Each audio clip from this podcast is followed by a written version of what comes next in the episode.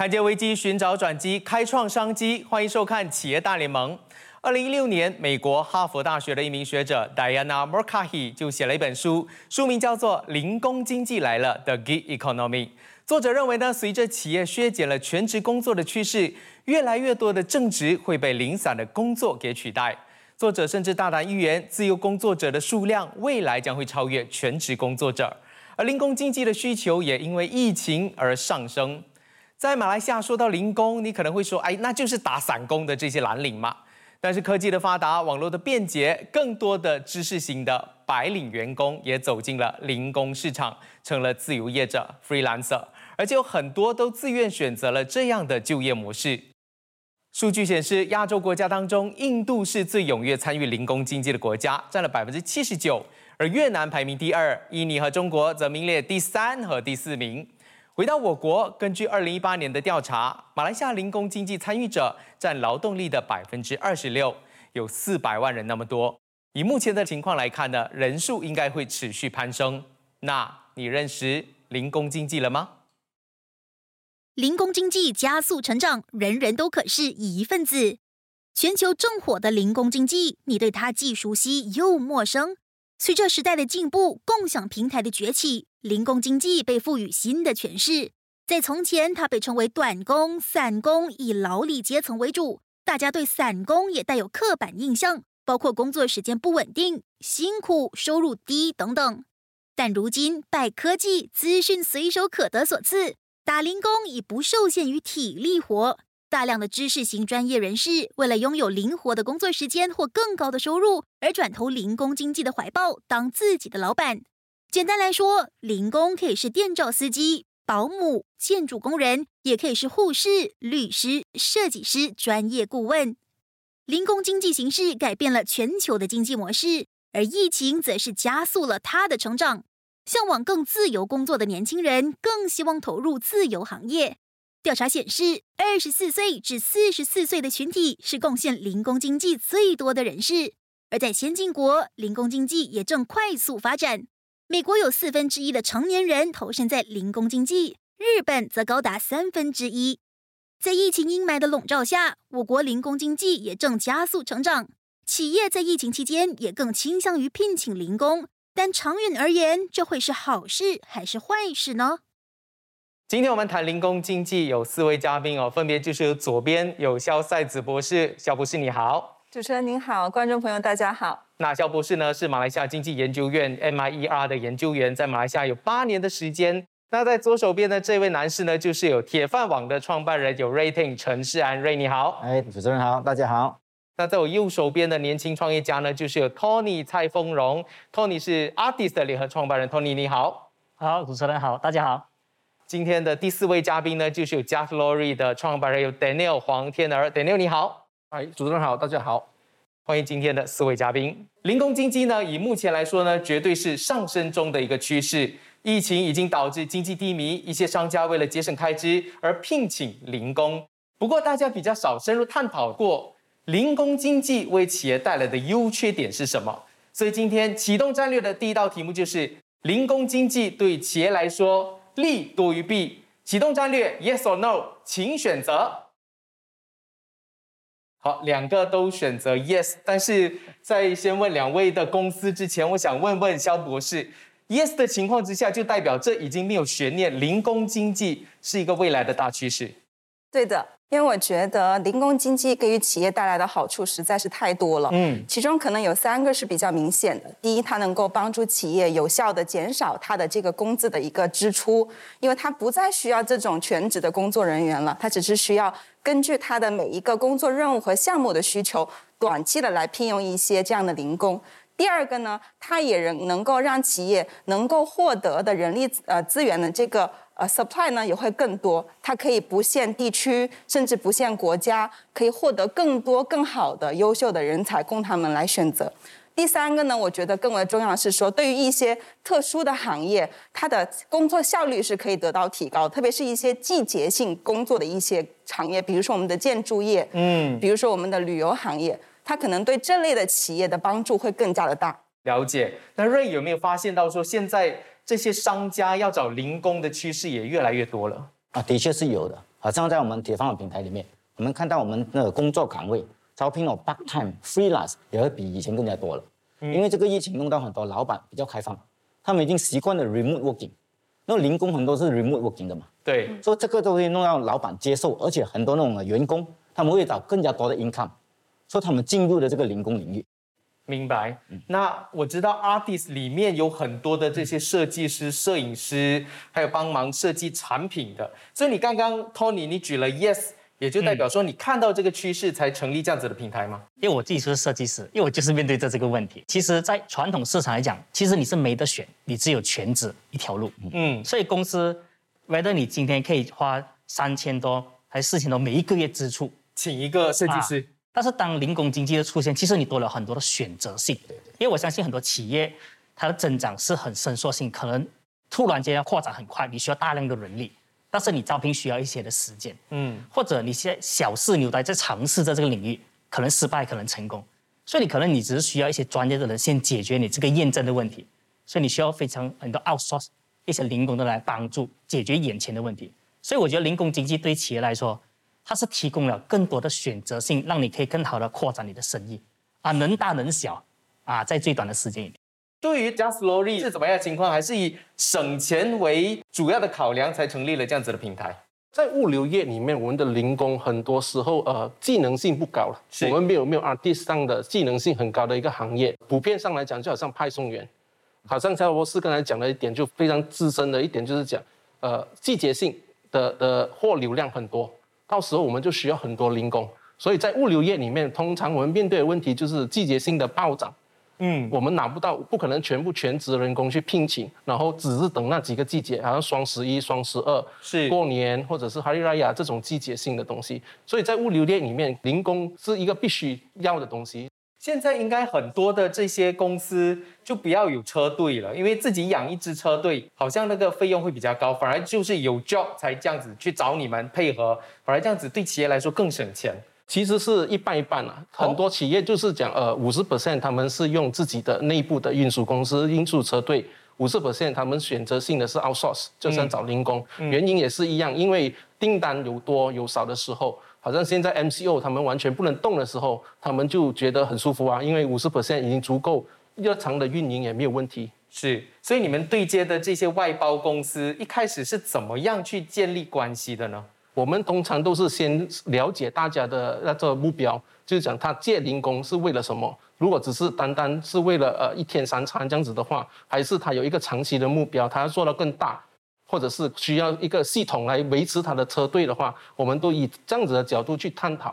因为这所里我们不只是呃只找零工来配合，我们也要帮助他们 digitalization，就是把它数码化。刚刚你们两位都提到了零工的好处，但是 Ray，零工完全没有坏处吗？应该他自己本身也有很多必须要改良的地方。其实每个东西它都有利而弊了。以前的人讲找零工的呢，其实零工这种东西以前一路来都有，他可能是 part time 啊、散工啊、非蓝色。所以以前的企业他怎样找？他挨的是是自己请，自己请一般零工散工，或者是他通过外包。不过因为现在有的互联网，使用共享经济，所以多了那种 mobile app 出来，所以说品牌越来越多品牌出现。比如像阿迪它是一个品牌，嗯，就马来西亚大概现在有大概四十多个这种平台，而会不断的增加，因为不同的平台 platform 它 focus 不同的领域。当这个领域越来越多的时候，这样呢很多雇主他们就开始会请聘请更加多的零工了。嗯，他问题是你的 as 雇主，当你聘请零工的时候，你是借重品牌，借用那个品牌来聘请呢，还是你自己聘请？如果你自己聘请的话，这样你要有一套的系列的管制模式来管这个零工，因为零工他不是你的员工，他没有那个 contract binding，没有 employment contract，他明天不喜欢他就会走掉，嗯，对不对？那，如果你透过平台，他会帮你管理，管理 payment，管理数字，管理 rating，所以如果你是自己是聘请的话，这样你有一套制度。你要你有预备，可能刚刚开始的时候你不习惯，你不知道怎样做。其实很多企业他们想开始请员工，但他们不知道怎样开始，所以这个东西 pricing agreement rating 他们一定要有。如果他们管不好的话，数字会跌。如果经过不断的学习，他们数字一定会上的。是，肖博士刚看你点头如捣蒜，有没有发现到这一段时间，尤其是疫情，把整个零工经济也往上推了？对的，对的，我觉得确实疫情不仅加速了这个数码化时代的到来，我觉得也加速了这个零工经济的这个蓬勃的发展。我想主要是有两个原因的。第一个就是疫情期间，我们都开始居家学习、居家工作，就让一些新兴的行业，比如说直播行业、电子商务行业，还包括我们的是我们的外卖的行业，都有了一个很迅猛的发展。那这些行业的一些迅猛的发展，就会催生一个很大的一个需求。当我有这样需求的时候，我就必须有这些零工来为这些行业的需求提供一个服务。明白。第二个，我觉得就是也是疫情催生的，就像刚刚 Daniel 讲过的。我们现在必须去使用这些数字技术，使用这些 apps。如果没有疫情，可能我们总有一天还是会 adopt 这个数字技术，只是说它会晚很多年。那这样的一个 push，让我们去使用这个数字技术，也让我们的零工经济变得更有可能。我觉得现在的零工应该是分两个完全不同的方向的。比如说驾罗里车的这些零工司机，他可能就是比较偏蓝领阶层的。当然，我们做这些 graphic designer 的，或者是室内设计的这些设计师，他就是偏白领阶层的这样的一个零工，他的本身所具备的技能是有很大本质区别的。罗里车司机，他可能是在疫情期间失去了他自己的工作，要来驾这个罗里获得一些短期的 income。但是 graphic designer，他可能同一时间段可以帮不同的企业做不同的工，他的这个收入不只是为了我混口饭吃，是是为了我让我吃上鲍鱼海参。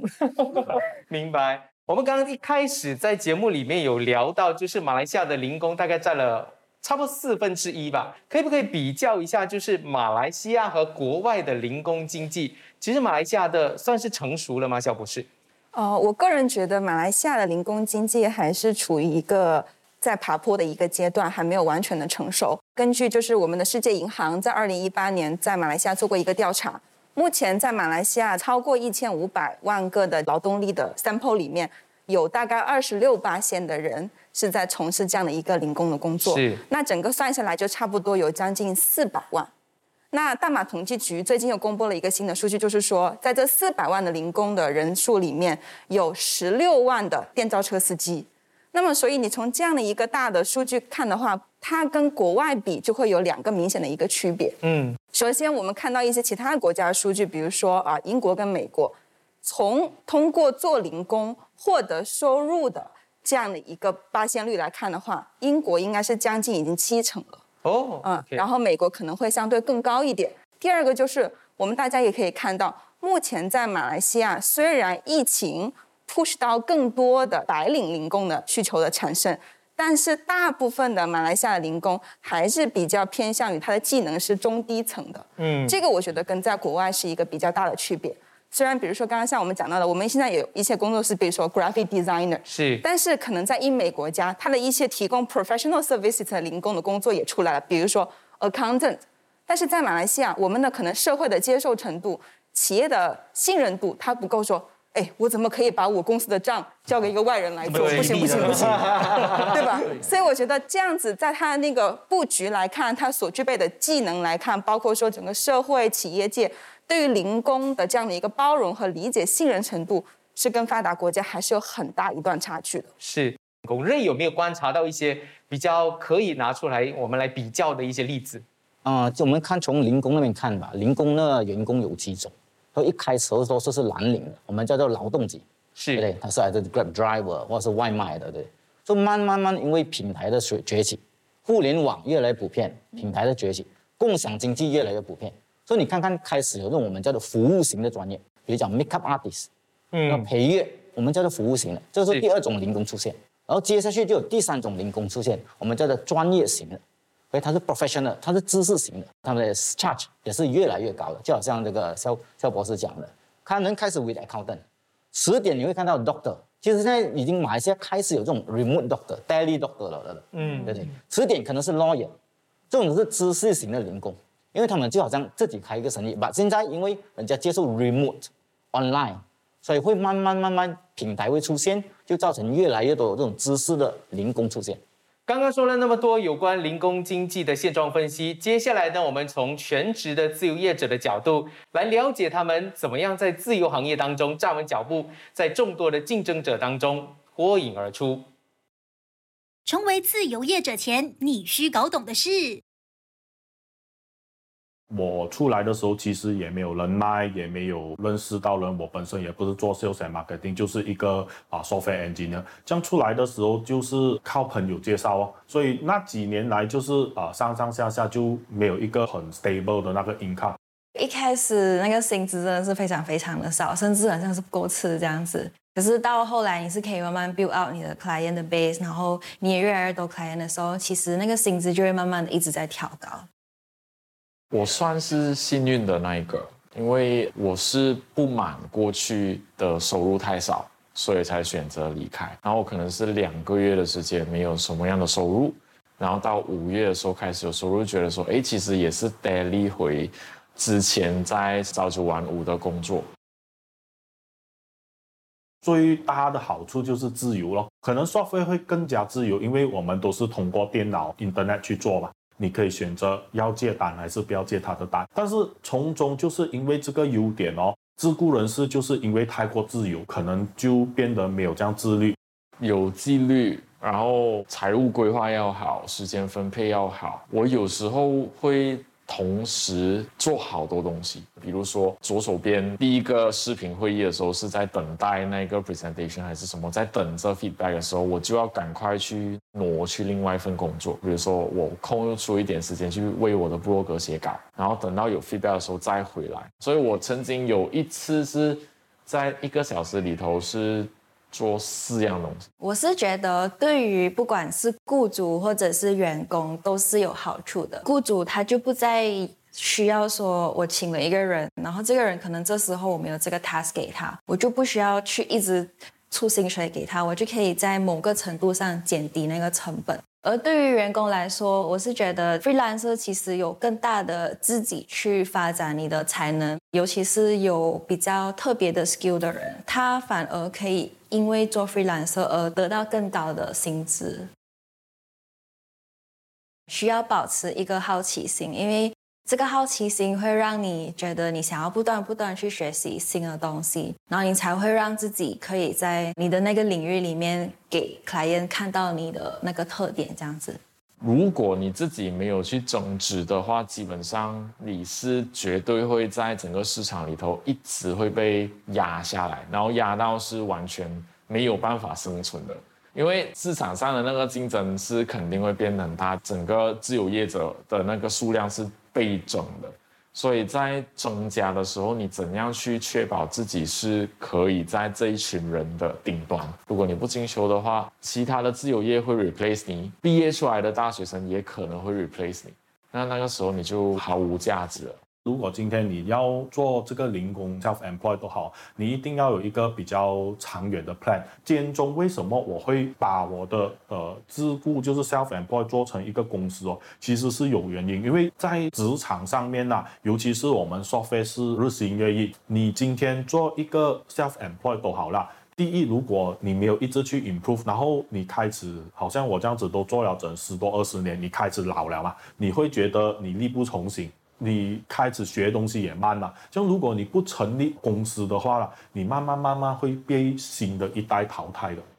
感觉这些零工经济工作者，或者是说自由工作者，其实都有一个 alert，让自己知道说，如果做不好的话，随时会被市场淘汰。Artis 那边，你们又怎么样去确保你的这些设计师也好，或者是这些产品的工作者也好，是达到你们预期中的效果？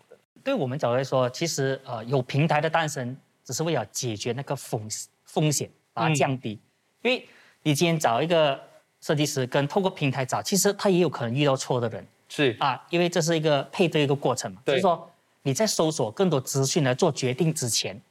啊，有没有什么一些参考？因为以前传统就是朋友介绍，有什么事情你就赖那朋友就好。啊，就是传统。现在赖你了啊！所以其实如果你手头上有更多资讯，知道这个设计师的背景，哪一个客户用过他，哪一个大公司用过他，你的信心会更加多。所以你后面会发生错的配对的几率就会相对降低。嗯啊，所以平台只能只是尽量我们集合更加多你需要做决定的资讯。嗯啊，所以作为一个参考。我觉得一般的设计师去接到一个企业的 job，中间的那个桥梁是他们自己沟通吗？还是透过你们传话呢？我们平台定位就是让你发现对方，至少搜索功能，好像我们的客户说，哎，我希望下个星期二有一个 graphic designer 在 PJ 可以来我公司见面的啊啊，哪一个设计师是具备这所有的条件？至少我把那个规模缩短到剩下一万个，变成有十个是符合这资格的，嗯至少会好过如果你朋友介绍他朋友只认识两个人，嗯，二选一跟一百选一，其实它风险就降很多了。所以这些设计师 upload 他们自己的 profile 上去你的平台的时候，有没有一个平台打分帮他们打分？就是可能企业到最后觉得这个哎做得很好，给五分，他们会有这样子的星级制吗以前我们也尝试过做这个事情，？OK，但其实发现其实底色，尤其是设计美感的东西是太主观了。太主观了，嗯所以我我不可以说我我觉得这五个好，其他我筛完。OK，啊。其实我发现其实那客户喜欢的是那一个，所以现在我们的平台模式比较是，我只是让所有设计师把他最好的放出来，对，你觉得他 OK，你再跟他交流过后也觉得还 OK，价钱也 OK，你们才开始。那我觉得说还是应该分成不同类型的提供零工经济的平台来看待。比如说刚刚啊、呃我们讲过的这个设计师的行业，它是靠美感的，它是很主观判断的，嗯它没有办法设计一个 framework 一二三四五，它来根据它的呈现 KPI 来打分。但是可能我们有一些其他的行业，比如说我们的加 lorry 的的司机，是他是不是按时送到货了？嗯，他送货的时候他态度好不好？有没有跟你很好的沟通？有没有把东西放到指定的地方？自己有没有在疫情期间遵守 SOP，戴好口罩？这些是可以量化来评价的。嗯，我觉得还是要根据它不同的提供不同类型工作岗位的平台，我们来谈这个事情是不是应该量化来判断。但是我觉得平台它就像刚刚他讲的，平台起到的一个最大的功能就是除提供信息以外，我就是做一个 matching。matching 以外的其他的一些功能，可能我们也要根据市场的需求，然后来不断的开发我的新的功能。嗯，比如说，可能我现在把这些人撮合成功了，在我的平台上，后期我发现，哎。这个公司它的需求在不断的提升，但是我之前提供给他的一些员工的他的这些零工的基本素质，是可能没有跟得上他需求提升的一个脚步。那我是不是平台本身也可以再继续开发新的服务跟功能，为这些现有的已经找到工作的零工，或者是还没有找到工作的这些零工，提供一个 upskilling 的 training 的一个机会？我觉得这也可能是我们的平台以后可以考虑的一个发展的一个方向。明白。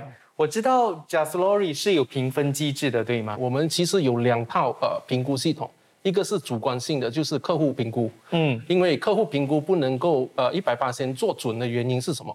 他会受心情而影响。对 那个今天，那个今天跟老婆吵架，他就评你一分啊。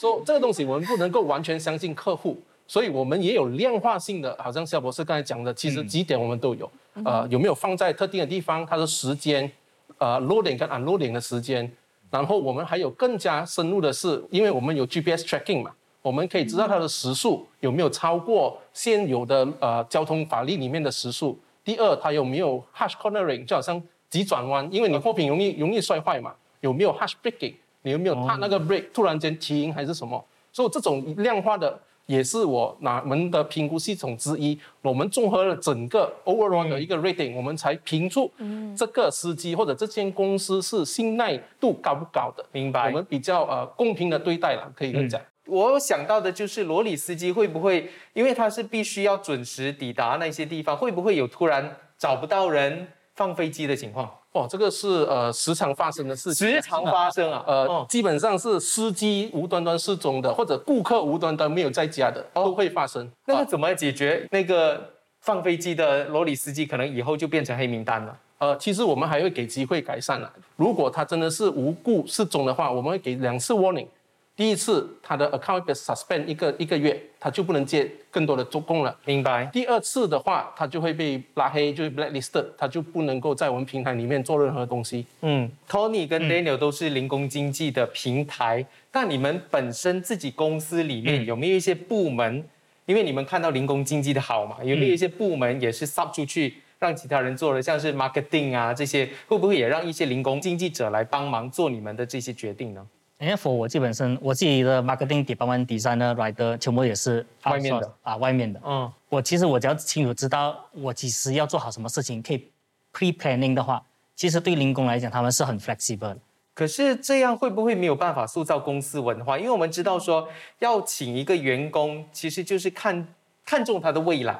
算是一种投资，它未来可能五年、十年可以做到你的主管。嗯，可是现在如果很多的重要的职位或者是重要的这些工作都已经外包的情况，会不会公司文化就没有办法形成了？这个，这我认同，就在于公司文化这个事。所以其实我们呃没有 hundred percent 全部都是 outsource，嗯，只是说一些主要的位置，好像作为一个窗口，是它是理解公司文化跟决定跟方向的人，然后他去对接所有的零工，嗯，所以对我来讲，零工可能是一些短阶段的一个 solution。在零工经济的这一块，如果自己公司大量使用，到头来回归来看，哎，我自己可能 NOD 那好了，发现哎，原来才五个人，工作是那么多人，那个公司文化没有产生起来，对公司企业长远来说，嗯，可能短期来说，我们就发现它真的是省钱、省时、省力，嗯，但是长远来说，它会造成怎么样的影响？其实这个很多企业都有时候问我们，知道哎呦，我经常听到零工经济，然后我想，我想开始，要怎样开始呢？很多老板都有这个这个疑问，他们不知道怎样开始，把他们知道好，我不知道怎样开始。嗯，所以我们就跟他分享，好像我们铁饭碗自己，对我们大概有三十八的员工是零工，OK，七十八是 full time 的。所以我们要怎样开始呢？有两种情况之下我们会用零工。第一个是要在短时间里面，我需要大量的员工，比如讲双十一啊这种情况之下，这样你就用零工。把第二种就是你将你整个业务的流程你看清，切开它，嗯，有那一个方面你觉得这个不是核心的。如果是核心的，你不要用零工，因为它有那种商业机密。嗯，所以这些你一定要 full time，因为 full time 你有 contract，你有 employment，有那种 confidential，它不能随便 share 出去。是，因为零工是你不熟悉它的，它 share 什么东西出去你不知道的。对，所以这一块你给切出来，然后翻翻发去用零工来做。嗯，所以基本上如果你这样做的话，你公司还是会有文化的，只是核心员工，然后核心机密的都是你的 full time 的员工。肖博士，我们这些自由业者，可能很多人会觉得我没有保障，我又没有 s o c 也没有 EPF，然后可能我真的生病了，我就长时间就没有收入了。所以其实自由业者要怎么样去保障自己的权益，或者企业可以站在怎么样的角度来保护这些零工呢？首先，可能大家我们都知道，马来西亚目前是没有一套比较成熟，或者是没有现存的立法，是来保护我们这些 gig worker 的他的一个正常的一个社会保障的权利，或者是福利权利的。但是，我觉得我们可以从两个方面来做努力。本身刚刚像我们短片中我们看到的是说，这些零工他自己都有提到说，我获得了自由，我要做自律，长远来看，我要做好我的理财规划。大马统计局在第一次 MCU 的时候，他就做过一个调查，就发现。所有的这些零工中，百分之七十四点二的人，他所具备的存款只够他活一个月。哦，嗯，那可能他们在平时做这个零工的过程中，本身就没有做好他的理财的规划。嗯，第二个，我就想说的是，可能我们的国家的一些决策者，我们的决策部门，可能也要考虑，随着我们马来西亚这个零工经济越来越成熟，需求越来越多，它也应该出台相关的一些法律保障的措施。我们客人可以目前看到的是做的比较完善的，就是欧盟的，特别是英国，一个整个的这个零工经济能够很快很健康的发展，需要一个更加包容性的社会保障的体制。包括我觉得第三个可能说，除了国家，除了我们的零工自己本身而言，我觉得企业可能也要做一些努力。啊，我今天在来的路上还在跟一个 Grab 司机说，我说你有最小薪金吗？最小薪金的福利配套吗？说没有。我说那你有保险吗？他说哎，最近 Grab 也开始给我们每天三块钱的这个保险的一个 投入了。嗯，那可能说明我们的企业为了让零工能够在服务的过程中更安心的、更高质量的提供给我们的消费者的服务，他们也在尝试着做着一些努力。我觉得需要各界的努力才能够形成一个比较健康性和包容性的发展。其实，在这边我可能持有一个一个不是很好的，或者不是叫反对了，不大同意的一点，就是好像肖博士讲的。如果呃零工零工在接受全部的 pension E B F 收受的话，他跟 full time employment 已经没有那个优势所在了。OK，因为这个就达不到一个企业节省工资或者是 costing 的一个一个优势嘛。因为刚才我们讲的优势是什么？它就是能够减少它的开支嘛。如果我们跟 full time employment 给一样的 benefit 的话，他们已经不存在这种优势了。这样子企业就会在想，那么我聘请这种零工来为什么呢？我倒不如聘请 full time，我还可以叫他做 B 的东西啊，因为我们马来西亚就很很出名的这种 employment 就是一脚踢嘛，是。你你是 accounting 的 title，可是你可以做 HR 可以做 admin 的东西，可是零工 他就跟你讲，看我的 contract 里面你只是叫我做 accounting，有些什么就是什么了。对呀、所以所以在这一方面企业可能会更抗拒。我不是讲不好，可是如果他们的 benefit 跟 full time employment 是一样的话，可能这个 gig economy 就不会起来了，因为企业觉得他拿不到好处。所以在 transportation 或者是在物流方面哈，其实我们这一方面就是很呃保持这一个很 loose 的一个状态了。好像我们没有给任何的 EBS 收手，我们会以一个培训的方式来教导他们，是讲哎，今天你是司机，你不能够一辈子是司机啊，你总有一天要成为老板啊，这样子你才有保障。所以如何做呢？我们就有 driver as a boss。你今天做得很好，我们有 rating system，我们知道你做得很好，我们可以把你推荐给银行借款，出一辆罗里，你自己做老板，然后你再聘请一个 driver，这个 cycle 一直在延续下去的话，这个 economy 才会上来，而不是从 benefit 的一个一个 benefit 的角度去看这个东西。哎，瑞，我知道铁饭网那边也是有给这些零工经济者 incentive 的，对吗？对对对，因为好像我讲了，我们有三十八的员工是零工来的，是，所以啊，我们想鼓励他们交换时间好一点，quality 好一点。因为为什么他们是零工，他们不是我们 full time 所以我们不可以完全的这掌呃掌握他们，control 他，主导他们。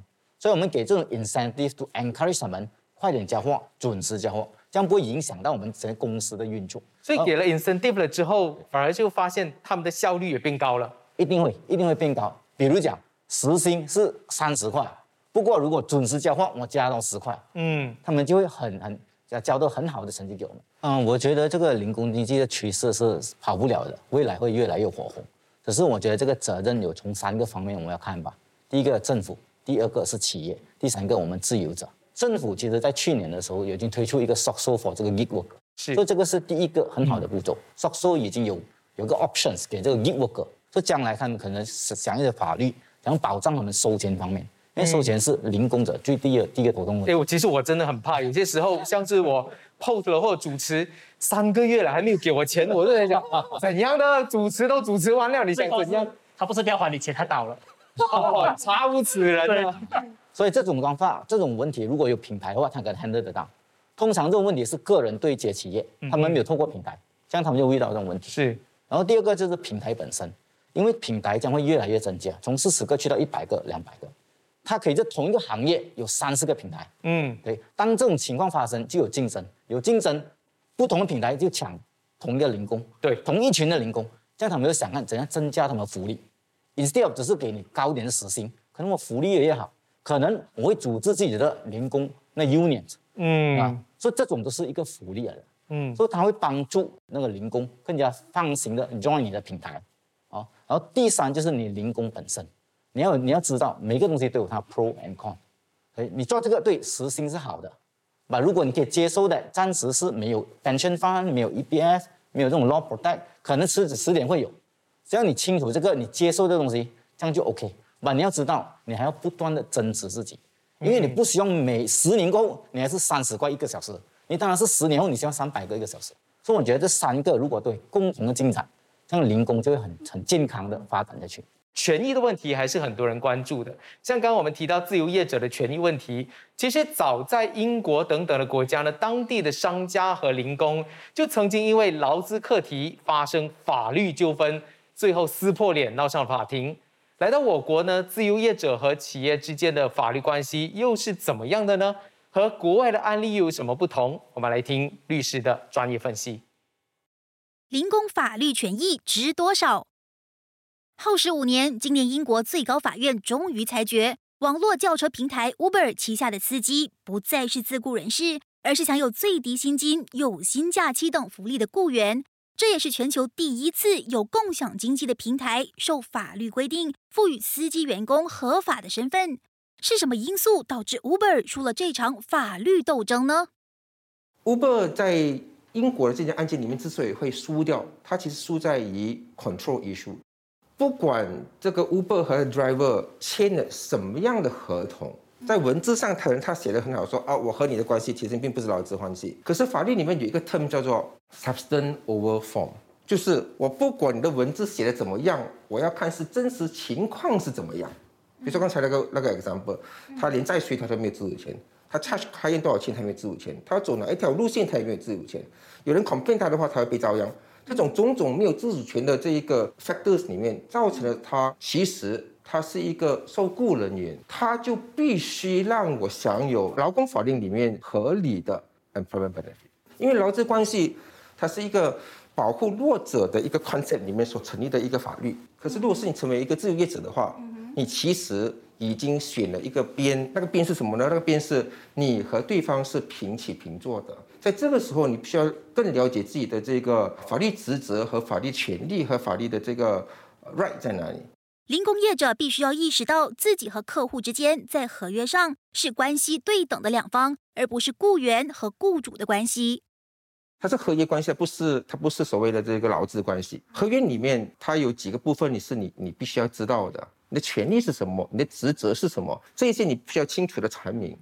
同时呢，你要要求对方给你是一些什么东西，都必须要把它写下来。自由业者所面临的问题就是你工作的钱收不回来，或者是工作了可是钱收的很少，这些东西你必须要在一个合约还没有定下来的时候，先把条件说好，那是关键的。如果就是今天，呃，自由业者跟他的 client 真的发生了这些纠纷的话，可以怎么样去解决？有没有一个管道可以让双方去进行调解？以目前司法界里面所有的管道来去解决问题，比如说，哎，如果是你少过五千块钱的话，那你可能可以去 small claim tribunal。那如果是没有的话，那可能就是要请个律师来替你解决你这这件问题，这这件事情。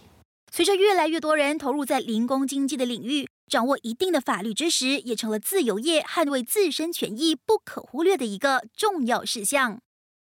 那因为现在越来越多年轻人都喜欢创业了嘛，那依你看来的话，我国是不是真的有需要要成立一个这个调解的平台，这协调平台，让自由业者跟 client 之间可以进行调解？这个是必然的，就是它应该是一个趋势。可是，在你还没有懂得这个跟对方怎么样去谈判和调解的时候，你本身的法律知识先要去搞好。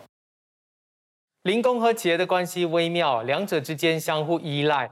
数据也告诉我们，零工经济在未来是一个大趋势。马来西亚在短期内看到了成效，帮助企业和个人解决各自的燃眉之急。不过，以长远来说，零工经济的这个模式对我国企业又会造成怎么样的一个影响呢？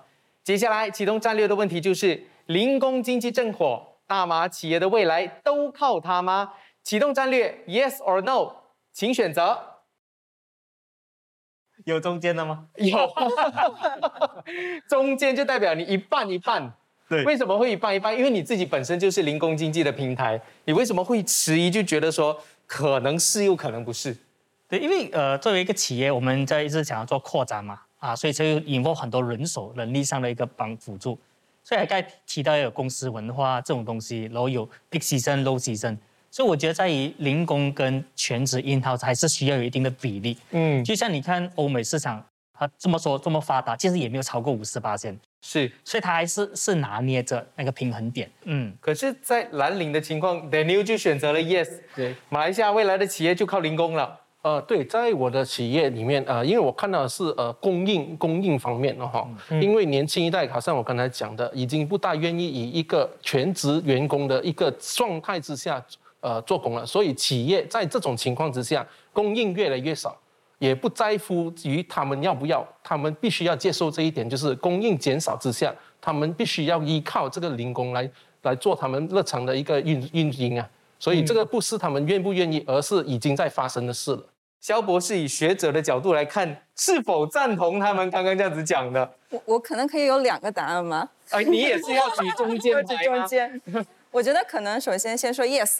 我同意 Daniel 讲的，可能我们大家大家一直有说一句话，就是我父亲的那一辈一辈子只做一个工，是我们这一辈子一辈子做六个工，我孩子的那一辈同时做六个工，这是一个大的你可以看到的现象的趋势。是好，那我们可能经济学家经常就是讲数据，那我们来看数据。嗯，刚刚一开始我也提到说，世界银行在二零一八年对大马的劳动力的这样的一个分布做的一个调查，发现有百分之二十六的那个劳动力，它都是在做零工的工作。那大马统计局二零一九年公布的数据说，每一年我们的零工的增长率，全国的增长率大概是三十四八线。那我们可以简单的粗略的算一下，如果我们能够继续保持这样的一个增长率，那我觉得零工成为大马企业未来一半员工的这个最后一个现实是非常容易实现的。更不要说疫情，我们的零工经济实现了一个井喷式的飞跃的发展，那可能这比我们想象的一天来的会更快。但同时，我也同意 Tony 说的，我的 yes 可能有两个前提。是，第一个是说，Daniel 提到的，年轻人他有这个 supply，但是如果我的企业对于零工经济这样一个聘用的一个机制和一个形式，我的接受程度、包容程度和需求程度依然没有达到很高的情况下，我想找零工，但是没有这么多合适的岗位匹配我的技能，那我可能这个零工经济未来能占到一半江山吗？可能还要打一个问号。第二个就是。Matching 的问题，确实我有这个技能，企业有这个需要，但是我 match 不到。那这个时候，可能各位的平台就能够发挥一个撮合的功能了。所以，平台的这些能够提供零工岗位的平台的发展也至关重要。如果这些平台在未来能够提供更多、更好、更精准的一个 matching 的服务，那可能我觉得零工未来成为马来西亚企业的一半江山，我觉得不是乌托邦的梦。所以啊，我很赞成啊 Daniel 的看法。为什么呢？因为啊，我们经常都听到 SME，特别是 SME，他们有一个问题，他们请不到人才，嗯，很多人才都被大公司挖去。为什么？因为工作环境好啊，福利好啊，薪金也特别好，对不对？所以自从有了这种我们叫零工经济，你就有办法找到这种人才，因为他是人才，可能他做 part time，可能做 freelancer，嗯，所以这种就会促进越来越多的人做零工经济，因为他给的他 marketing price 也会越来越高啊。然后第二种我们看到的趋势就是。马来西亚的品牌会越来越多，好像现在马来西亚做零工经济品牌大概四十多个，那它将会去到一百个、两百个、三百个。是为什么呢？现在你可能看到一个 designer 的品牌，车店你可以看到一个 lawyer 的品牌，一个 doctor 的品牌，对不对？所以当一个品牌的出现，它每次都会有六，好像 artist 有六千位 designer，嗯，所以每一个品牌都会带动几千个零工经济，所以这个趋势来讲，说它会制造更加越来越多的零工经济出来，嗯。零工经济如果越来越正常化，或者是刚刚肖博士讲了一半一半的情况之下，对整体的经济来说有些什么样的影响呢？首先，我还是要来举一下数据。好啊。我目前还没有说得到马来西亚的官方数据，对于说 gig economy 对于马来西亚的 GDP 的总体的贡献率会是多少？可能我举一个旁边的中国的一个例子。啊，那最新一年的数据呢？中国的这些零工经济给它的中国这么一个庞大的经济体而言，对它的经济 GDP 的贡献率占到了十三八线，这是多么庞大的一个数字！也有个别的学者对马来西亚的这个零工经济的规模做过一个预估，他的预估是到二零二五年底为止，可能零工经济可以为马来西亚创造。二点五 trillion USD dollar 的这样一个 GDP 的一个生产的贡献值，这是首先我们从数据上来看。第二个，我觉得它的对我们经济的一个好处就是刚刚我提到的，它可能会带动一些新兴行业的一些发展。直播行业跟数码经济紧密相关的行业，那这些行业的发展就会给我们社会创造很多的新的社会财富。嗯，第三个，我觉得以目前的疫情当下的情况来看，疫情期间很多人失去了工作，是，那企业也没有办法开出呃一些新的全职的工作，立刻给大家来应征。那么这些失业的人群，在目前经济这么低迷的情况下，他就可以通过成为一个零工，获得一些短期的一些收入。那么在变相的，然后再拉低我们的这样的一个失业率。那这样子可能也是在促进我们社会的一个稳定。其实企业只要好好规划公司的未来，善用资源，不管是聘请正职还是零工，只要懂得分配人才，把对的人放在对的位置上呢，就能看到效果。那零工经济工作者呢，则是需要好好的规划时间。要是一味的追求，只是想要自由，却不懂得理财，还有加强自己的能力的话呢，恐怕也会沦为三餐不济的失业人士。长期的自律，不停鞭策和增值自己，工作就会常做常有。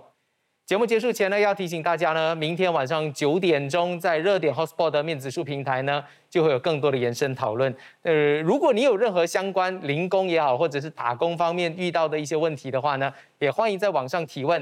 那谢谢今天所有参与的嘉宾，谢谢今天真的是让零工经济有不一样的一个面貌了。企业大联盟，我们下个星期同一时间启动战略。